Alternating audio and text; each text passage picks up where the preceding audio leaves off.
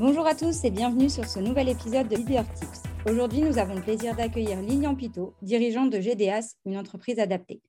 Il vient nous parler du maintien de l'emploi comme solution alternative et complémentaire au recrutement.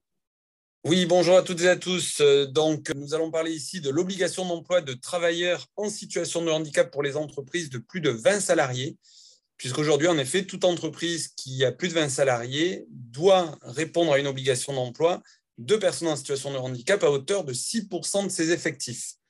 À défaut de répondre à cette obligation, c'est-à-dire d'atteindre, comme on dit, son quota, elle doit s'acquitter d'une contribution dite volontaire, plus communément appelée contribution handicap ou taxe AGFIP.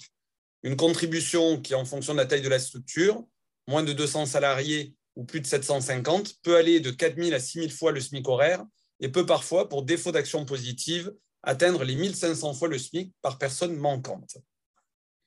Pour limiter le montant à verser, voire s'exonérer de cette taxe, l'entreprise pouvait jusque-là recourir à l'emploi direct, c'est-à-dire l'embauche de personnes en situation de handicap, ou encore à l'emploi indirect, c'est-à-dire recourir à la sous-traitance auprès du secteur du travail adapté et protégé, les fameuses ESAT ou EA, entreprises adaptées, qui sont des structures qui elles-mêmes emploient des personnes en situation de handicap.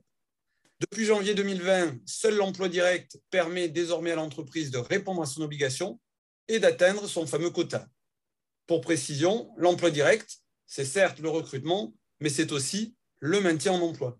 Ce qui veut dire que face à toutes les difficultés que l'on rencontre généralement pour recruter de nouveaux talents, voire le mouton à cinq pattes qui sera en situation de handicap, l'entreprise peut désormais, à présent, également pour répondre à son obligation d'emploi, identifier parmi ses salariés des personnes en situation de fragilité qui rentrent dans les critères des bénéficiaires de la loi les fameux BOETH, bénéficiaires de cette obligation d'emploi de travail handicapé, qui sont titulaires d'une RQTH, reconnaissance en qualité de travail handicapé, ou assimilés, c'est-à-dire qu'ils peuvent obtenir ce statut. Cela passe par une communication ciblée et bien entendu quelques efforts de sensibilisation pour, un, déconstruire les préjugés et surtout faire changer le regard sur le handicap. Ce que nous proposons d'ailleurs dans le cadre de nos ateliers Leader Handicap.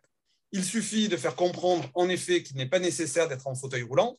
Pour rappel, seuls 3% des personnes en situation de handicap sont en fauteuil roulant pour pouvoir obtenir sa RQTH et améliorer ainsi son quotidien.